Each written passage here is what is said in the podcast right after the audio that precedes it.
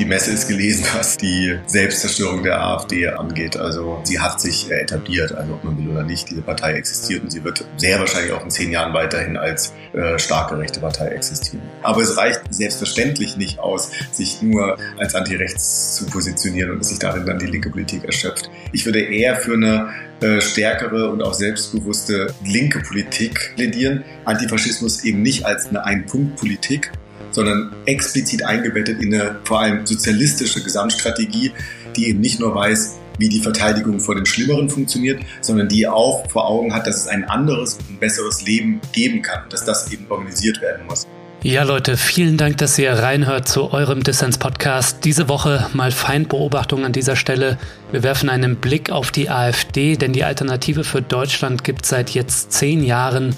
Für mich war der Jahrestag, äh, dieser unerfreuliche Jahrestag, mal Anlass darauf zu schauen, wo das wichtigste Projekt der deutschen Rechten heute eigentlich steht.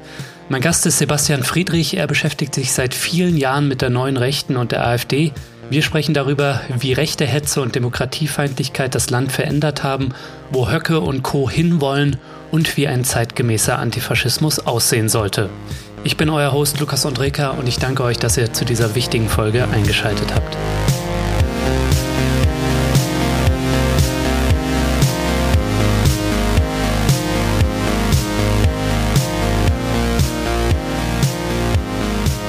Sebastian, danke, dass du beim Distance Podcast dabei bist. Hallo. Ja, gerne. Hi, grüß dich. Ja, du bist ja schon das zweite Mal hier und schon wieder, um über den Scheißverein AfD zu sprechen. Also fast schon deprimierend, oder? Dass ich dich immer nur dazu einlade. Ja, ja, das stimmt. Muss ich eigentlich auch mal zu was anderem einladen. Ja, aber ein schönes Thema. Aber es gibt ja so wenig schöne Themen irgendwie in diesen Zeiten. Das stimmt auch wieder. Und es ist ein wichtiges Thema, denn zehn Jahre AfD sind zusammengekommen, um über den Stand dieses rechten Parteienprojekts zu sprechen und auch darüber, wie die Rechtsextremen das Land verändert haben und wo vielleicht auch nicht. Die Partei sitzt ja im Bundestag und in fast allen Landesparlamenten. In Schleswig-Holstein äh, ist sie gerade rausgeflogen. Bereits davor gab es ja rechte Parteienprojekte, aber die waren im Unterschied zur AfD weniger erfolgreich. Sebastian, worin begründet sich denn deiner Ansicht nach der Erfolg der AfD und welche Bedeutung oder sagen wir mal Funktion für den deutschen Rechtsextremismus kommt der Partei heute zu? Die AfD konnte sich eine historisch spezifische Situation zunutze machen. Also wir erinnern uns, vor zehn Jahren war vor allem die Zeit der sogenannten Euro-Krise 2013, 12, 13 und ähm, das war der Startschuss für dieses Parteienprojekt, was zunächst erstmal aus eher ja ordoliberalen, man könnte auch sagen national neoliberalen und rechts bis nationalkonservativen bestand und dieses Thema Euro-Krise, was jetzt ja jetzt kein genuin rechtsradikales Thema ist, erstmal so als äh, Startschuss für sich nutzen konnte. Und ähm, die AfD konnte aber auch da schon davon profitieren, dass rechte und auch äh, rechtsradikale Einstellungen und Positionen in der Gesellschaft natürlich schon lange vorher vorhanden waren und auch schon etabliert waren. Mhm. Und ähm, nach diversen Abspaltungen und Richtungskämpfen und so hat es die AfD trotzdem geschafft, in den letzten zehn Jahren nicht nur weiterhin zu existieren, sondern äh, tatsächlich auch ihren Einfluss äh, noch auszubauen, ihren Resonanzraum sogar noch zu erweitern. Und sie ist damit, das muss man so klar sagen, die erste Partei in der Bundesrepublik Deutschland, der es jetzt mittel- und vermutlich auch langfristig gelingen wird, das rechte Lager, also das Lager rechts des etablierten Konservatismus und rechts des Liberalismus zu bündeln. Sie ist also die erste ernstzunehmende Partei in Deutschland, der es erstmals nach Jahrzehnten gelingen wird, die deutsche Rechte zu einigen. Und damit knüpft sie, zumindest strukturell, an die NSDAP an, die die letzte erfolgreiche rechtsradikale Sammlungspartei in Deutschland war. Ja, und das ist was, was, glaube ich, vorher nie gelungen ist, so, oder? Also es hm. gab ja davor die NPD zum Beispiel genau. oder auch andere kleinere, so rechte Parteienprojekte und auch heute noch der Dritte Weg zum Beispiel, aber die waren nie so ein Sammelbecken oder so ein, ja, so ein Anker oder so eine Plattform für die vielen rechten Akteure, sei es Burschenschaften, Kameradschaften, identitäre Bewegungen, ähm, alles, was sich da so sammelt. Genau, auch christliche Fundamentalisten und so weiter. Die NPD in den 60er Jahren tatsächlich in Westdeutschland hatte kurzzeitig diesen Charakter. Da ist sie auch in fast alle Landtage, glaube ich, eingezogen mhm. und äh, er hat dann den Bundestagseinzug verpasst und hat sich danach auch erstmal wieder fast aufgelöst. Die existierte zwar weiterhin, aber nur als Splitterpartei, hatte dann zwischenzeitlich mal einen Hoch Mitte der 2000er in einigen ostdeutschen äh, Landtagen, bis sie eingezogen in zwei. Aber äh, sie konnte nicht an diese 60er Jahre anknüpfen. Und die AfD ist jetzt längst über diesen Erfolg der NPD in den 60er Jahren hinaus und sie hat sich äh, etabliert. Also ob man will oder nicht, diese Partei existiert und sie wird sehr wahrscheinlich auch in zehn Jahren weiterhin als äh, starke rechte Partei existieren. Bist du eigentlich als jemand, wenn du jetzt schon sagst, äh, auch noch in zehn Jahren als starke rechte Partei existieren, bist du eigentlich manchmal überrascht, dass die all die Häutungen und Spaltungen, die sie durchgemacht hat, über die wir vielleicht auch noch gleich dann ähm, sprechen wollen, dass die AfD heute noch existiert? Überrascht dich das manchmal? Ja, also ich hatte in den letzten zehn Jahren immer mal wieder die Hoffnung, dass es jetzt zu einem entscheidenden Showdown kommen könnte. Jetzt endlich äh, kommt es zu einer großen Spaltung. Und eine große Spaltung heißt also, dass nicht nur zwei, drei Leute rausgehen, sondern dass sie wirklich einen Riss quer durch die Partei geht. Denn es gibt durchaus auch heute noch äh, innere Widersprüche, sowohl inhaltlicher Art, also es gibt unterschiedliche Auffassungen, was die Wirtschafts-Sozialpolitik beispielsweise angeht, aber auch strategischer Art. Und das ist ein Grundkonflikt, den es im Grunde von Anfang an gibt, nämlich die Frage, ob man eher realpolitisch agieren möchte, parlamentsorientiert, vielleicht auch ähm, koalieren möchte mit der CDU als Juniorpartner oder ob man fundamental oppositionell vorgeht, als Bewegungspartei und eher eine langfristige Strategie verfolgt, nämlich dieses Land nicht nur ein bisschen zu verändern, sondern von Grund auf zu verändern und eigentlich ein anderes Land am Ende eigentlich einen völkisch-nationalistischen Apartheidstaat aufzubauen. Mhm. Und ja, die AfD hat es wirklich geschafft, diese ganzen Häutungen und auch Abspaltungen, zum Teil waren es auch große Abspaltungen, wie 2015, als äh, Bernd Lucke, der ähm, Gründer der Partei, die die AfD verlassen hat. Also die AfD hat es geschafft, immer wieder eigentlich sogar noch teilweise gestärkt aus diesen ähm, Abspaltungen hervorzugehen. Und inzwischen äh, habe ich diese Hoffnung nicht mehr, dass die AfD sich selbst zerlegen könnte. Also die Messe ist gelesen, was ähm, die Selbstzerstörung der AfD ähm, angeht. Also die Fronten sind klar. Äh, alle wissen, die noch dabei sind, mit wem sie es da zu tun haben und gehen dieses Bündnis freiwillig ein. Also das Bündnis von auch immer noch vorhandenen nationalkonservativen und auch ordoliberalen, nationalen Neoliberalen, die aber das offene Bündnis mit dem äh, völkisch-nationalistischen Flügel eingehen. Ja, zehn Jahre AfD bedeutet natürlich auch viele Jahre Hetze gegen Minderheiten, Pluralismus und Demokratie. Die direkten oder indirekten Verbindungen der Partei zu rechter Gewalt und Terror, die kennen wir ja alle. Hm. Die Angriffe der AfD haben unserer Demokratie geschadet, das ist klar, aber gleichzeitig haben sich Gesellschaft und die demokratischen Institutionen auch als wehrhaft erwiesen. Sebastian, wie sehr haben wir es durch die AfD mit einem Rechtsruck in Deutschland zu tun gehabt oder wie sehr eben nicht? Ich sehe tatsächlich keinen gesamtgesellschaftlichen Rechtsruck in der Gesellschaft. Also es ist natürlich so, dass wir jetzt eine Partei haben, die etabliert ist, die in den, also eine rechtsradik also weithin rechtsradikale Partei haben, die etabliert ist, in den ganzen Landtagen sitzt, Bundestag und so weiter. Das ist natürlich äh, ganz objektiv eine Veränderung im Vergleich zu vor 20, 30 Jahren. Aber wenn wir mal auf die Ebene etwa der Einstellung gucken, gab es auch in den 80er, 90ern, ohne es jetzt hier relativieren zu wollen, aber gab es da auch schon dieses Fünftel der Gesellschaft, die mehr oder weniger geschlossen rechtsradikales Weltbild haben. Oder wenn wir auch auf die Ebene der Diskurse schauen, also ich habe mich auch mit dem Einwanderungsdiskurs der 90er Jahre und der Nullerjahre beschäftigt, ähm, also dem hegemonialen Einwanderungsdiskurs, also wie etwa im Spiegel, der FAZ, in der Süddeutschen Zeitung und so weiter über Integration und Einwanderung äh, diskutiert und gestritten wurde. Und wenn ich das zum Vergleichmaßstab nehme, würde ich nicht sagen, dass die Diskurse sich jetzt gesamt nach rechts entwickelt hätten. Was wir aber sehen, ist, dass es eine, mit der AfD eine stärkere Polarisierung gibt in der Gesellschaft. Also eine Polarisierung mhm. zwischen einerseits dann eben diesen klar rechtsradikalen Positionen, also dass im Bundestag offen rassistische Reden gehalten werden etwa, aber auf der anderen Seite auch eine starke Gegenbewegung. Also wir dürfen auch nicht vergessen, es gab etwa 2018 die große Unteilbar-Demo in Berlin mit ähm, wohl bis zu einer Viertelmillion Menschen, die auf die Straße gegangen sind gegen äh, rechts, gegen äh, rechte Hetze. Demos in München etwa über Wochen hinweg, die ähm, ausgehetzt Demonstrationen dort.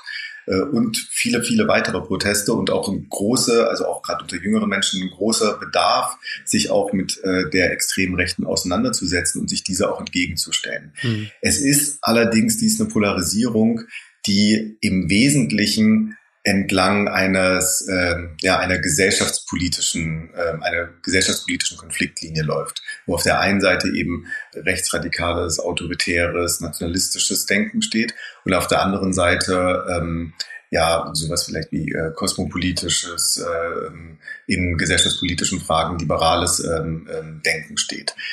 Das ist eine Konfliktlinie, die man als Achse eines äh, Kulturkampfs bezeichnen kann. Und diesen Kulturkampf muss man auch so sagen, auch wenn mir natürlich die eine Seite viel sympathischer ist als die andere Seite, aber diesen Kulturkampf, den will die extreme Rechte. Mhm. Die extreme Rechte möchte einen Kulturkonflikt, weil ihr die ökonomische Achse also die Achse zwischen ähm, auf der einen Seite vielleicht sozialistische Politiken, auf der anderen Seite eine hardcore neoliberale Politik, weil diese Achse ihr zweitrangig ist. Sie geht von einem Primat ähm, des völkischen Denkens aus und diese spielt sich im Wesentlichen auf dieser Kulturkonfliktachse ab. Deswegen wurde, wurde schon vor Jahren gesagt, gerade von den äh, Rechtsaußenvertretern in der AfD, dass der Hauptfeind ähm, im Parteienspektrum die Grünen sind, weil sie genau entgegen dem stehen, was die, äh, was die AfD in gesellschaftspolitischer Hinsicht möchte. Also hier kann man schon deutlich sagen, die letzten zehn Jahre eine starke Polarisierung im Kulturkampf. Ja, ich denke, als Linke müssen wir natürlich gegen den Antifeminismus, Rassismus, Nationalismus der AfD gemeinsam mit möglichst vielen gesellschaftlichen Kräften opponieren. Aber es muss der zumindest sozialistischen Linken, denke ich, auch um ein bisschen mehr gehen, nämlich auch darum, die ökonomische Gerechtigkeit zu pushen, denn die neoliberalen Verheerungen und die Krisen der Gegenwart, die sind ja eben auch Resonanzraum für faschistisches Gedankengut. Also, was denkst du, Sebastian, was brauchen wir ein bisschen mehr mit Blick auf die AfD und den neuen Rechtsextremismus, mehr bürgerlichen Antifaschismus oder revolutionären Antifaschismus? Die Frage ist natürlich immer, wie breit ist das Bündnis, das man äh, gegen rechts mobilisieren möchte. Also ist der Kampf gegen rechts ein Kampf, der alle beinhaltet, die sich von äh, dem rechtsradikalen Projekt abgrenzen. Also beispielsweise auch ähm, stark markradikale ähm, äh, Akteure, die ja auch ein Interesse haben, gegen rechts zu kämpfen, weil sie auch aus ökonomischer Hinsicht das finde ich also als nicht besonders sinnvolles Projekt erachten. Möchte man auch mit diesen zusammenkämpfen, zusammen gegen rechts auf die Straße mobilisieren? Oder sagt man, nee, es muss eine klare linke Perspektive geben gegen rechts. Das ist eine Frage, die kann man nicht allgemein äh, beantworten, das, sondern sie ist immer von der entsprechenden Lage abhängig, von der entsprechenden Situation, in der man sich befindet. Mhm. Ist die extreme Rechte so stark, dass sie kurz davor ist, die Machtfrage stellen zu können, also die absolute Machtfrage stellen zu können, dann sind natürlich andere und breitere Bündnisse notwendig. Ist die extreme Rechte total marginal, dann äh, ist, muss es nicht so ein riesiges Bündnis sein. Also es kommt immer auf diese Situation drauf an. Und das ist im Fall der AfD und im Fall der letzten zehn Jahre äh, schwierig zu bewerten, weil wir haben einerseits diese Etablierung dieser rechtsradikalen Partei, andererseits hat die AfD es auch nicht geschafft, ihren Resonanzraum zu erweitern. Also wenn man zum Beispiel mal schaut, mhm. wie sieht es aus mit der maximal, mit dem maximalen Wählerpotenzial für die AfD, so ist das maximale Wählerpotenzial heute nicht groß anders als 2013. Damals lag es, also je nach Umfrageinstitut, bei 15 bis 20 Prozent und heute ist es auch, sind es auch diese 15 bis 20 Prozent. Das ist also die gläserne Decke, an der die AfD auch stößt in der Bundesrepublik, muss man sagen. Also es ist natürlich regional unterschiedlich. Also wenn wir nach Thüringen schauen, nach Brandenburg, nach Sachsen-Anhalt und Sachsen, also speziell diese vier Bundesländer in Abstrich nach Mecklenburg-Vorpommern, da äh, ist die AfD ja zum Teil sogar stärkste Partei. Da gelang es ihr durchaus auch im Zeitverlauf ihren Resonanzraum zu erweitern. Aber wenn wir es jetzt mal gesamtdeutsch betrachten, sind sie nicht über diese 15 bis 20 Prozent hinausgekommen. Mhm. Ich will das nicht bagatellisieren. Also ich finde 15 bis 20 Prozent für eine mehr oder weniger offen rechtsradikale Partei schon an sich ein Problem, aber man muss auch zur Kenntnis nehmen, dass trotz der Erfolge der AfD in den letzten zehn Jahren und auch der Präsenz medial in der Öffentlichkeit, in Diskussionen, vor allem in den Jahren so 2000 2015 bis 2017, 18, wo man den Eindruck hatte, dass es der AfD gelingt, wirklich jedes Thema medial so zu setzen, dass es äh, ihnen zugutekommt. Trotz alledem ist es der AfD eben nicht gelungen, gesamtgesellschaftlich den Resonanzraum zu erweitern. Und das ist eine wichtige Erkenntnis. War das jetzt ein indirekter Ausspruch für weniger Abwehrkämpfe, weniger, wir müssen mit Konservativen und allen zusammenstehen gegen die AfD und mehr tatsächlich für linke Agenda nach vorne pushen? Gesamtgesellschaftlich würde ich dem zustimmen, aber das lässt sich eben nicht absolut auf alle Regionen ableiten. Also, also in Berlin oder anderen großen Städten sollte man es machen, aber auf dem Plattenland im Osten vielleicht eher nicht, ne? Ja, in Berlin und Hamburg muss man sich wirklich fragen, also ob man da jetzt dann mit keine Ahnung, der FDP-Jugend oder sonst wem dann gemeinsam äh, irgendwelche Demos gegen rechts oder so machen musste, da würde ich schon in Frage stellen, ob das notwendig ist. Aber anders sieht es dann in Mittelstädten in äh, von mir aus Sachsen-Anhalt oder so aus. Ne? Also ja. wo du schon nach den Akteuren suchen musst, die sich offen auch ähm, den Rechtsradikalen in den Weg stellen. Also das ist einfach eine andere Situation dort. Ja, ich denke, viel hängt auch davon ab, wie die bürgerlichen Parteien, allen voran die Union natürlich mit dem politischen Potenzial rechts von ihnen umgehen. Unsere Gesellschaft könnte sich angesichts der gegenwärtigen Krisen ja weiter polarisieren. Siehst du da eigentlich die Gefahr, dass in Deutschland so etwas wie ein radikalisierter Konservatismus größer werden könnte oder dann so sich innerhalb der Union radikalere Positionen wie zum Beispiel die Werteunion durchsetzen und der Schulterschluss mit der AfD gesucht wird? Es gibt ein sehr gutes Buch von Natascha Strubel über den radikalisierten Konservatismus. Da beschäftigt sie sich vor allem mit äh, Österreich, aber auch Großbritannien und den USA und äh, fokussiert dort jetzt nicht die äh, äh, radikale Rechte und extreme Rechte im engeren Sinn, sondern eher das konservative Spektrum, das sich nach rechts entwickelt hat. Mhm. Das haben wir in Österreich gesehen. Ähm, zum Beispiel Kurz, der eine ähm, Koalition mit der FPÖ eingegangen ist, ähm, oder mit Trump haben wir es natürlich auch in, äh, in den USA gesehen diesen radikalisierten Konservatismus, also eine sich deutlich nach rechts ins Autoritäre und bisschen äh, rechtsradikale bewegende etablierte konservative Partei, das sehe ich in Deutschland so noch nicht. Auch wenn natürlich mit Friedrich Merz jetzt jemand an der Spitze steht, der eine andere Agenda fährt als äh, Angela Merkel, die sicher eher einem modernisierten Konservatismus anhängen.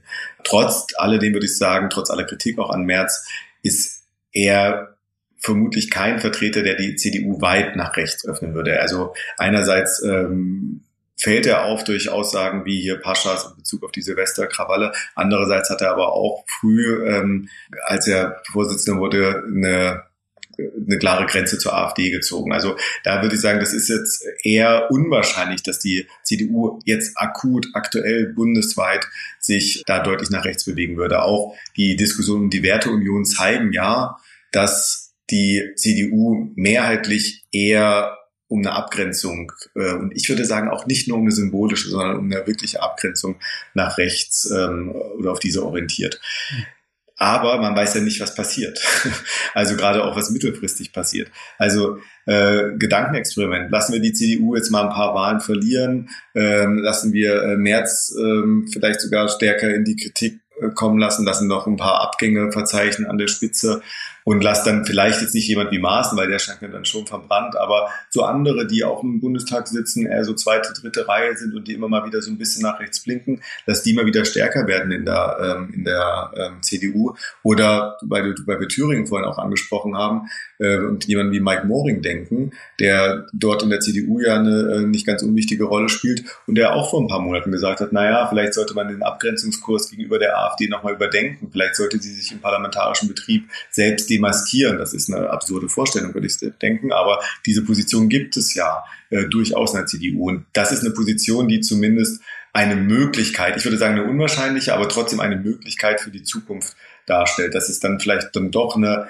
Bewegung nach rechts geben sollte. Wenn ich jetzt Parteienberater der CDU wäre, würde ich davon stark abraten, weil äh, das würde im Endeffekt vermutlich dazu führen, dass man eher nochmal die AfD stärkt und selbst an dem ja eher ähm, eher den Wählerbereich des modernisierten Konservatismus, ähm, Moderator, liberal-konservative stark verlieren würde, weil da gibt es ja dann relativ viele Parteien, die um die Gunst der Wählerinnen und Wähler werben. Also dann gäbe es die FDP, mittlerweile gibt es die Grünen, die ja auch denken wir an Baden-Württemberg, schon auch es äh, gut schafft, auch ein äh, modernisiertes konservatives Milieu anzusprechen. Mhm. Also jetzt nur rein aus einer Partei ähm, pragmatischen Sicht wäre das sicherlich kein guter Kurs und im Übrigen, naja, klar, es wäre auch kein, äh, keine sinnvolle Perspektive ähm, für Deutschland, also für dieses Land, wenn äh, auf einmal die AfD noch stärker wäre und die CDU sich zum, äh, zum Juniorpartner mausern würde für dann eben so eine rechtsradikale AfD. Ja, das hat ja auch vorerst dann äh, irgendwann auch so jemand wie Markus Söder erkannt, der dann angefangen hat, Bäume zu umarmen.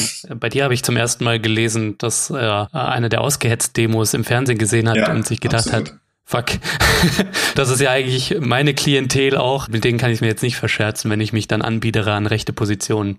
Das ist eine ganz interessante Entwicklung, die der Söder genommen hat, weil das ist genau in diesem Jahr 2018. Es ist, also gerade im Spätsommer, Herbst 2018 ist wirklich der Kipppunkt für die AfD. Sie stand da bei diesen 18 Prozent in bundesweiten Umfragen. In Chemnitz fand die Demonstration statt, an der ähm, führende AfD-Köpfe Seite an Seite mit Neonazis marschiert sind. Ähm, daraufhin gab es dann diese ganze Diskussion um Maaßen, der äh, linksradikale Kräfte in der SPD vermutet hat, der dann daraufhin zurücktreten musste. Daraufhin wurde die AfD offiziell in Visier genommen durch den Verfassungsschutz. Das ist alles innerhalb von wenigen Wochen passiert. Und was gab es parallel auch? Es gab eben äh, auch eine Hochphase der Proteste gegen die AfD. Nicht nur die Unteilbar-Demo im Oktober 2018, sondern eben auch die Ausgehetzt-Demos in München, die den bayerischen Landtagswahlkampf, dieser fand nämlich auch parallel statt, äh, wesentlich mit beeinflusst haben. Mhm. Wenn man sich nochmal erinnert, Söder ist in diesen Wahlkampf reingegangen in Bayern als eher so eine äh, typische Seehofer-Variante, der noch Strauß im Kopf hat, der gemeint hat, rechts von der CD, CSU darf es halt nur die Wand geben. Deswegen muss man eben so weit wie möglich rechts sein, um alles mit ähm, eingemeinden zu können. So ist dann äh, Söder mit entsprechend markanten äh, Sprüchen zur Integration und Einwanderung auch in den Wahlkampf gestartet. Aber am Ende war er dann einer, der sich ganz scharf abgegrenzt hat von der CDU, die Bäume, von denen du gerade gesprochen hast, umarmt hat, sich als äh, ökologisch und grün da, ähm, dargestellt hat. Und was ist eben passiert? Ich war selbst überrascht, als ich das, äh, als ich davon gelesen habe oder gehört habe.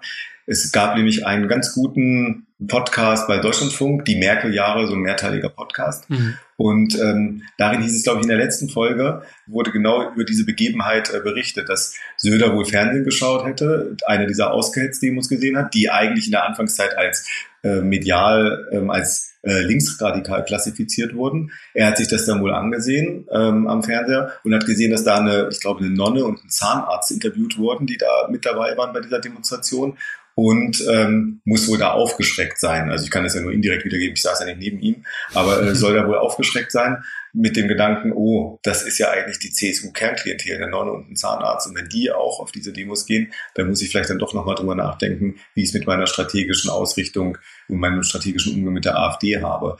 Ich würde jetzt nicht sagen, dass da tiefe, also ganz tief liegende politische Position äh, und Überzeugungen maßgeblich waren für die Strategie in diesem Wahlkampf, sondern eher eben ja eine gehörige Spur Opportunismus, für die ja jetzt nicht nur Söder bekannt ist, sondern die ja doch wohl im parteipolitischen Spektrum relativ weit verbreitet sind. Aber wenn man dieser Geschichte Glauben schenken mag, und ich halte sie für schlüssig, also auch wenn ich diesen Verlauf des Wahlkampfs ansehe, dann äh, hat tatsächlich diese, haben diese Proteste wesentlich mit dazu beigetragen, dass die CSU sich äh, schärfer nach rechts abgegrenzt hat. Also auch eine Sache, die man, mhm. wenn man jetzt auch über linke Strategien und so nachdenkt, vielleicht nicht vergessen sollte, dass dann doch auch solche breiten Demos, auch wenn ich ja eigentlich eher skeptisch bin, was so allzu breite Bündnisse gegen rechts angeht, aber dass sie wohl doch auch eine gewisse Wirkung haben.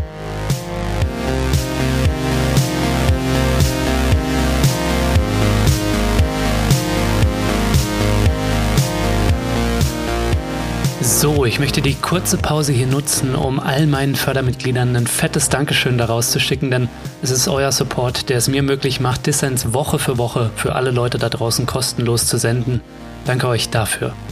Wenn du noch nicht dabei bist, dann werde doch jetzt ebenfalls Fördermitglied. Mitmachen kannst du schon ab 2 Euro im Monat und ermöglichst dadurch nicht nur meine Arbeit am Podcast, nein, es winken auch Goodies und du hast jede Woche die Chance auf interessante Gewinne.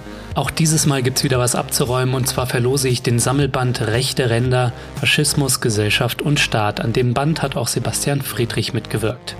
Alle Infos dazu und auch dazu, wie du bei Dissens mitmachen kannst, gibt es natürlich in den Show Notes und auf dissenspodcast.de.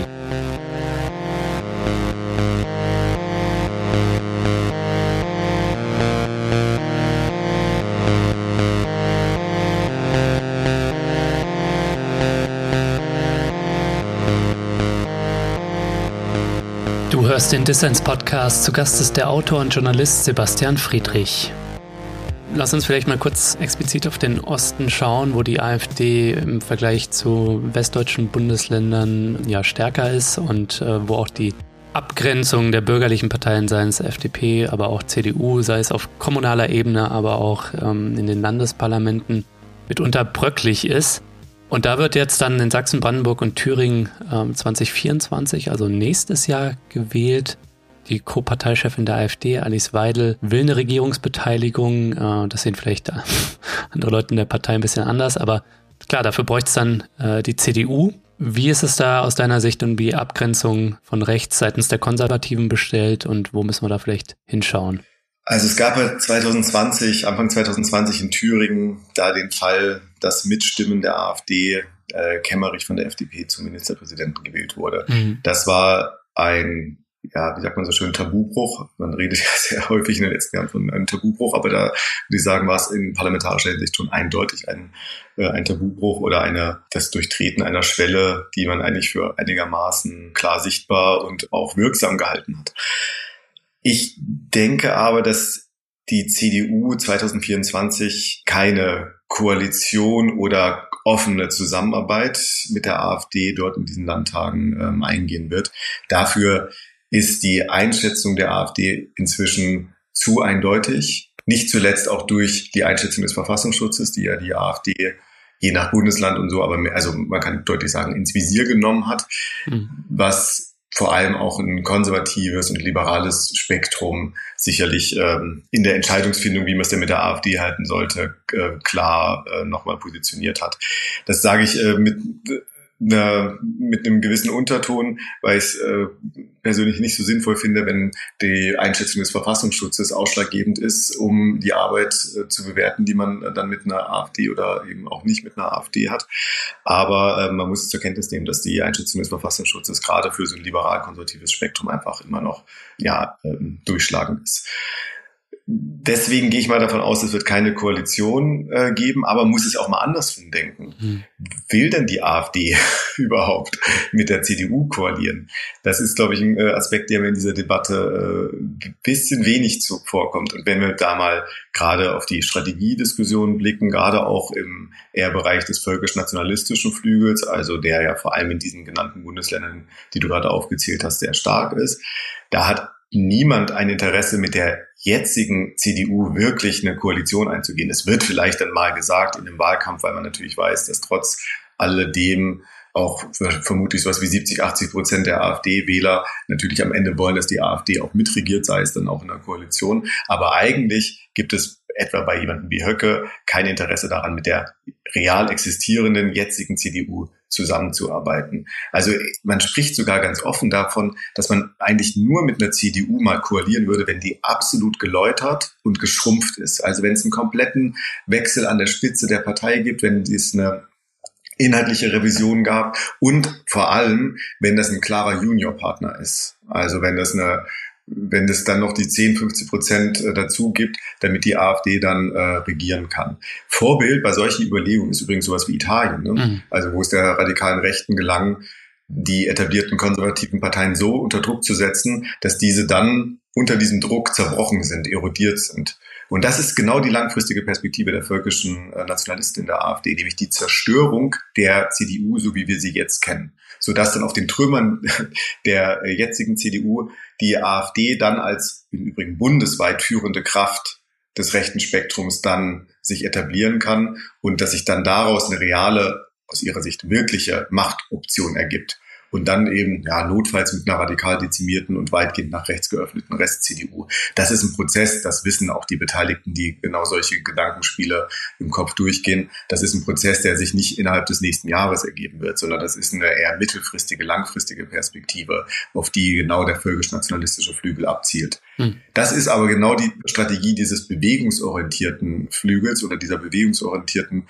Parlamentsarbeit die im Widerspruch steht zu etwa der vieler westdeutscher Landesverbände oder auch Alice Weidel, die ja letztens auch nochmal gesagt hat, man möchte eigentlich jetzt schon mal mit der CDU koalieren. Ähm, ich denke aber, dass mittlerweile klar ist, dass sich diese äh, völkische Variante sowohl inhaltlich als auch strategischer Natur in der AfD klar durchgesetzt hat. Deswegen würde ich bei der Frage immer, ja, will die CDU mit der AfD koalieren? Das ist eine wichtige Frage, aber man muss es sich auch andersrum fragen und das ähm, sieht eben so aus, wie ich es gerade geschildert habe.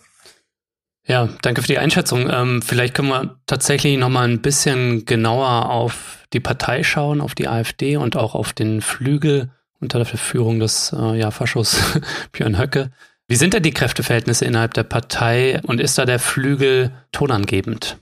Wir haben es in der Partei im Wesentlichen immer noch mit drei ideologischen Strömungen zu tun. Das ist zum einen eine ja, nationalkonservative Strömung, für die etwa Beatrice von Storch steht, äh, die mit ihrem ähm, Kampagnennetzwerk da auch für, bei der Gründung der AfD stark beteiligt war. Wir haben auch immer noch, trotz diverser Abgänge, eine vorhandene national-neoliberale oder ordoliberale Strömung, für die etwa Alice Weidel steht oder auch äh, Böhringer, also das, der sitzt auch im Bundesvorstand.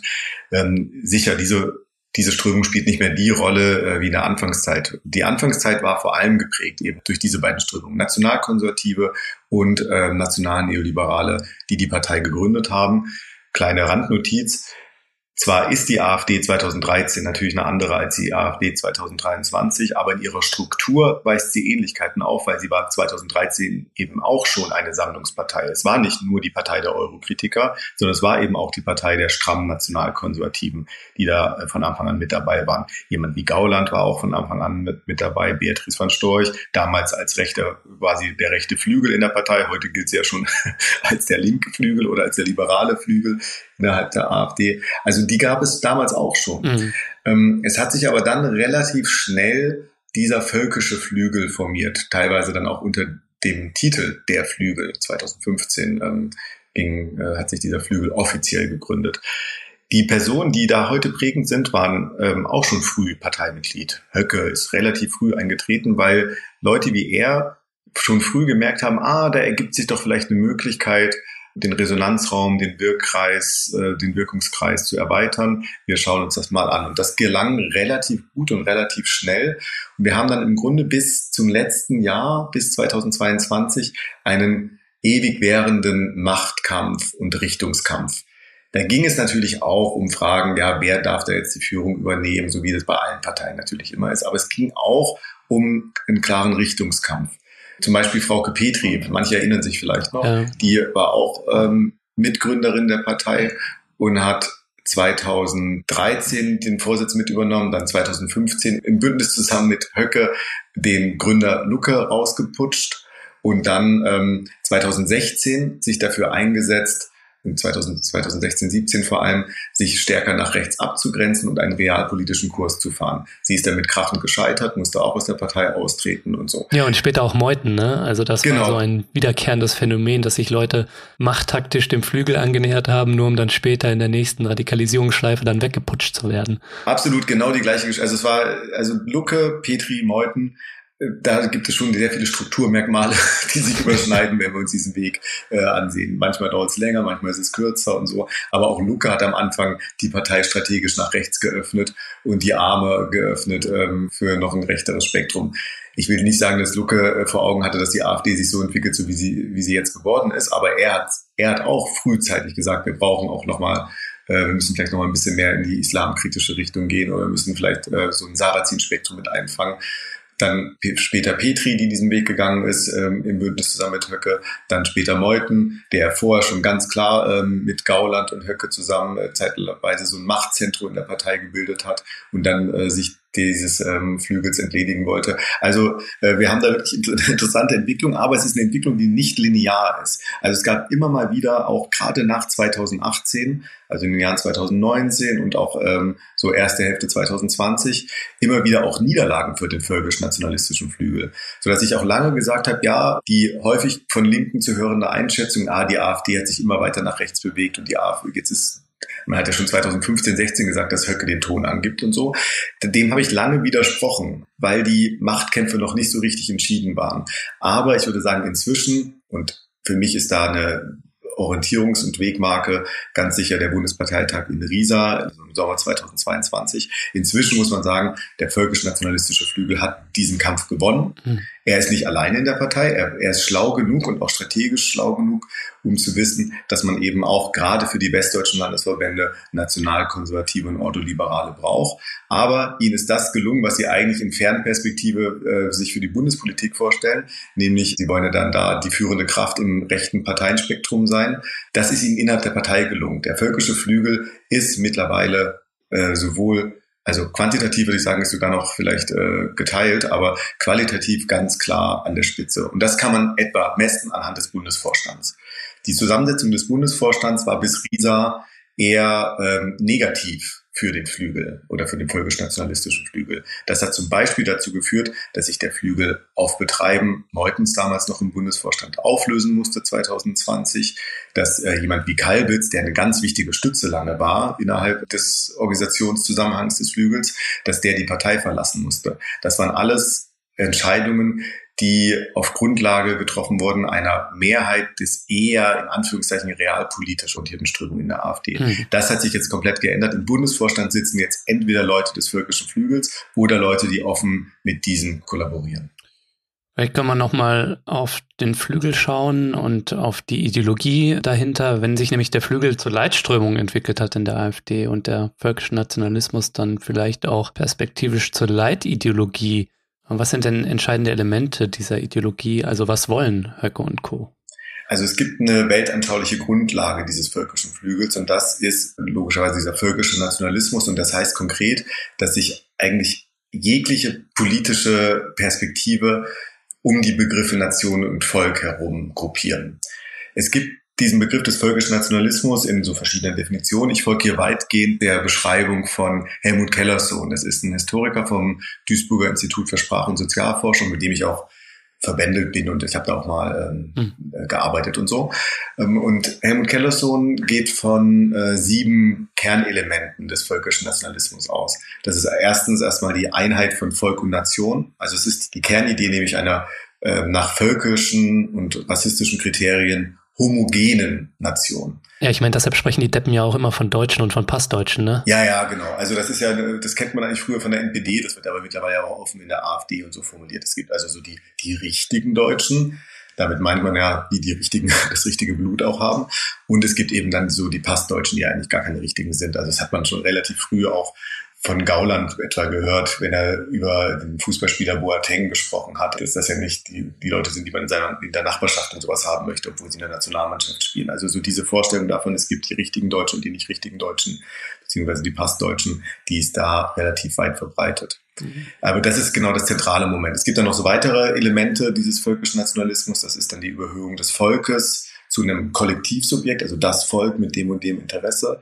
Ähm, weitere Verhältnisse wie Klassenverhältnisse und so weiter gehen da natürlich dann äh, unter, weil das alles im Kollektivsubjekt Volk vereint wird. Hm. Wir haben dann noch eine äh, Rechtfertigung als drittes Element, die Rechtfertigung des autoritären Staates. Ähm, das, äh, also dieser Staat, der die Durchsetzung des Ideals der Volksgemeinschaft mit Hilfe dann eben der national besonnenen Eliten oder auch möglicherweise eines charismatischen Führers inszeniert und organisiert. Wir haben viertens eine Heroisierung der Volksgenossen, also der richtig anständigen Deutschen, die sich dann den Geboten dieser staatlich organisierten, also autoritär organisierten Volksgemeinschaft unterwirft. Mhm. Wir haben fünftens entlang einer völkisch und rassistischen Konstruktion einen inneren Feind, der dann äh, als Erklärfolie dient, um zu zeigen, warum denn die Volksgemeinschaft, die ja äh, eigentlich so stark ist, äh, warum die bislang noch nicht zu ihrer kompletten Wirkung äh, sich entfalten konnte. Also es muss ja einen Grund geben, warum Deutschland noch nicht da steht, wo es eigentlich im Sinne einer völkisch-nationalistischen Vorstellung stehen sollte.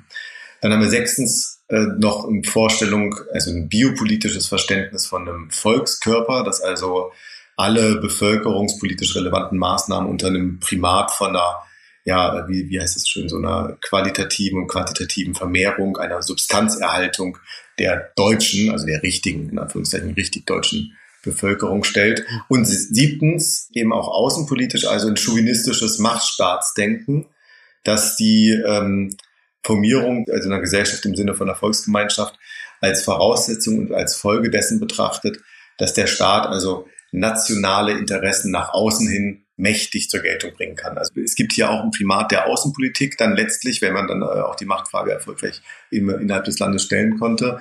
Und der beinhaltet eine Fixierung nicht nur eines inneren Feindes, den es braucht, sondern dann auch eines äußeren Feindes, der im Idealfall natürlich dann auch mit dem inneren Feind verbunden wird. Also das gibt es auch in der Geschichte Beispiele, etwa im Nationalsozialismus mit dem äh, mit der Verbindung von Bolschewismus und Judentum etwa. Hm. Das ist also so im Kern äh, die die Elemente, wie sie zumindest äh, Helmut Kellersohn für den völkischen Nationalismus ausmacht. Und ich finde, dass man vieles von dem, äh, wenn man es jetzt ableiten würde, auch in der aktuellen, äh, also in der zumindest perspektivisch, aber auch aktuell in dem rechtsradikalen Projekt um die AfD herum auch äh, sehen kann. Also ich finde ja auch immer, es hilft manchmal vielleicht, das auch so ein bisschen zu Ende zu denken, was das eigentlich für dieses Land bedeuten würde, wenn die Rechten sich da durchsetzen. Natürlich sind wir heute in einer anderen Situation als noch in der Weimarer Republik und Gesellschaft heute ist wehrhafter und das ist auch gut so. Aber ich glaube, wenn wir uns mal vorstellen, wie Deutschland aussehen würde, wenn die AfD an die Macht käme, dann hilft das auch nochmal den Blick auf die Rechtsextremen zu schärfen, die sich ja gerne auch hinter harmlosen Begriffen wie Ethnopluralismus selbst verstecken. So. Also wie würde ein völkisch-nationales Deutschland aussehen?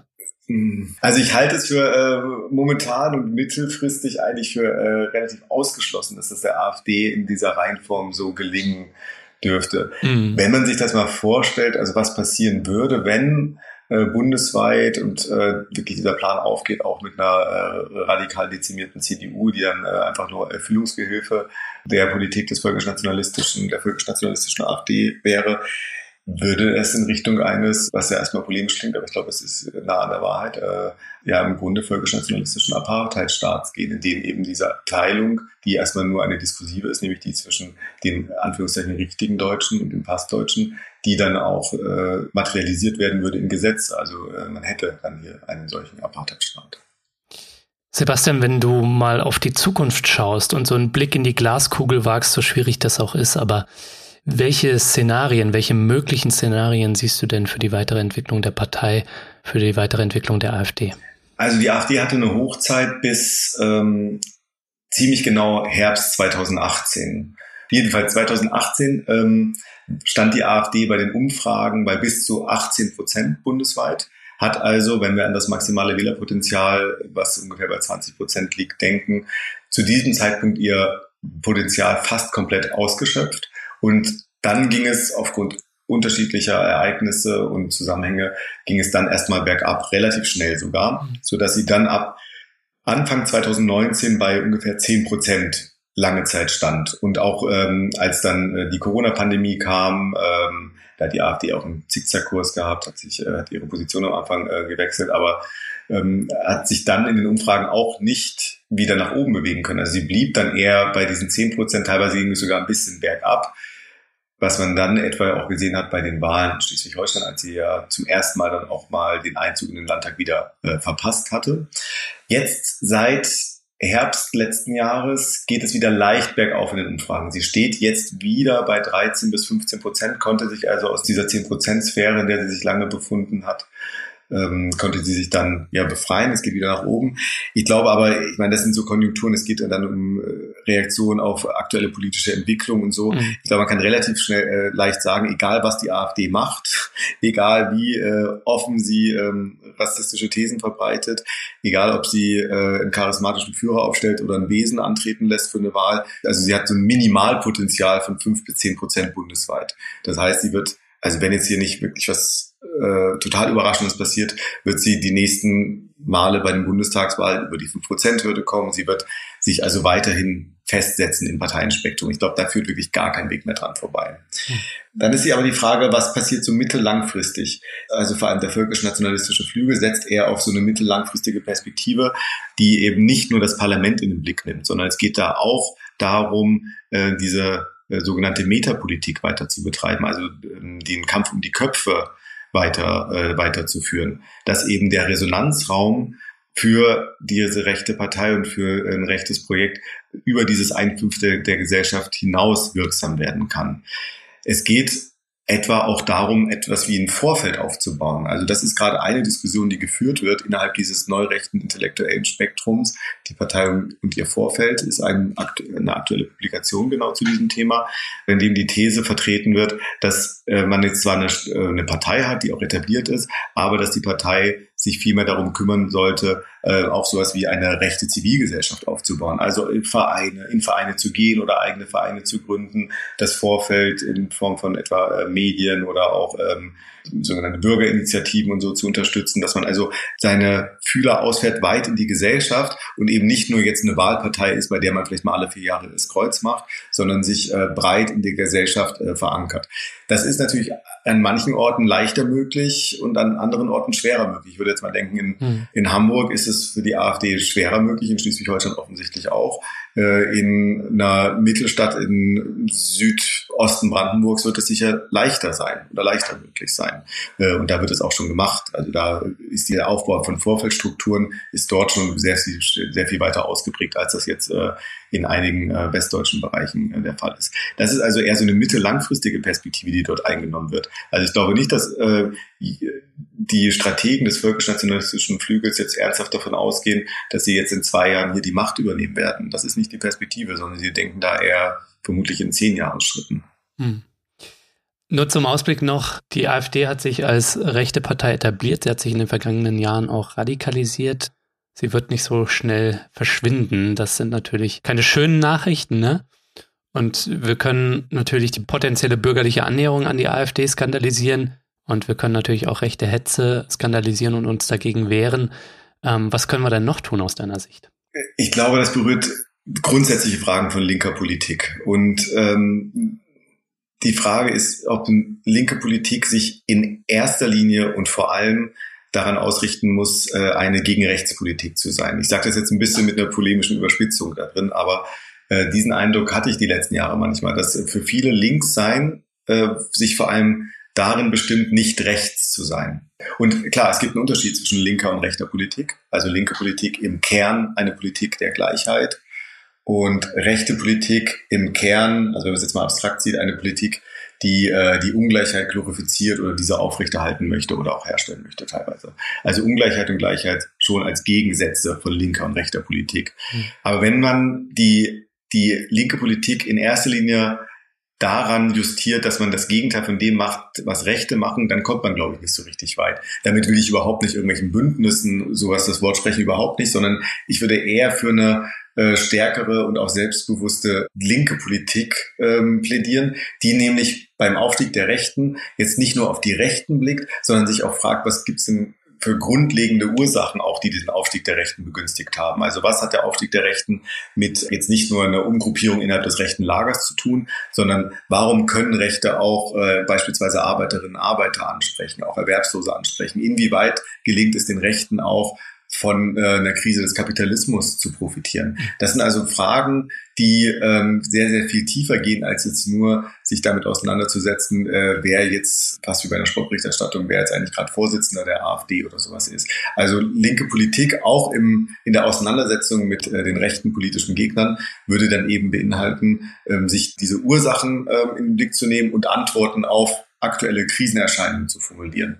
Also Antworten darauf zu finden, auf Klimakrise, auf die äh, grundlegende Krise des Kapitalismus und auch, seit einem Jahr wissen wir es ja, dass äh, Krieg doch auch wieder eine größere oder das Krieg wohl doch auch eine Rolle spielt im Kapitalismus.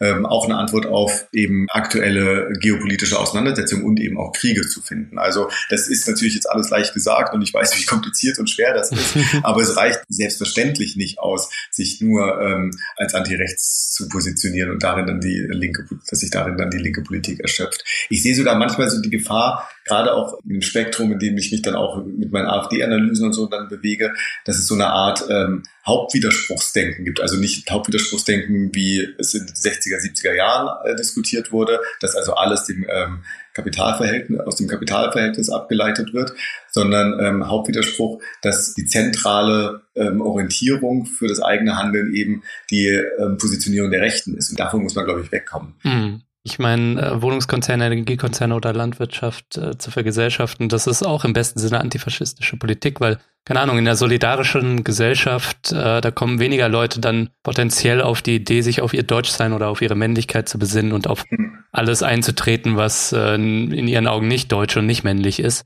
Von daher auch auf die eigenen Stärken besinnen und die eigene Agenda pushen. Das, glaube ich, muss man schon auch machen.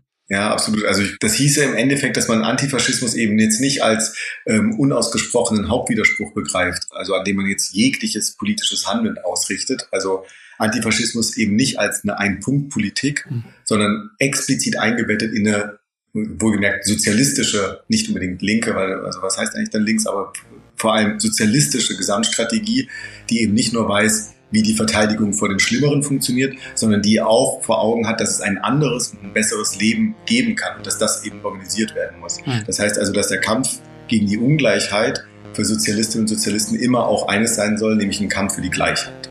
Äh, Sebastian, schöne Abschlussworte. Ich danke dir vielmals, dass du dir die Zeit genommen hast, mich hier besucht hast. Danke dir. Ja, danke dir.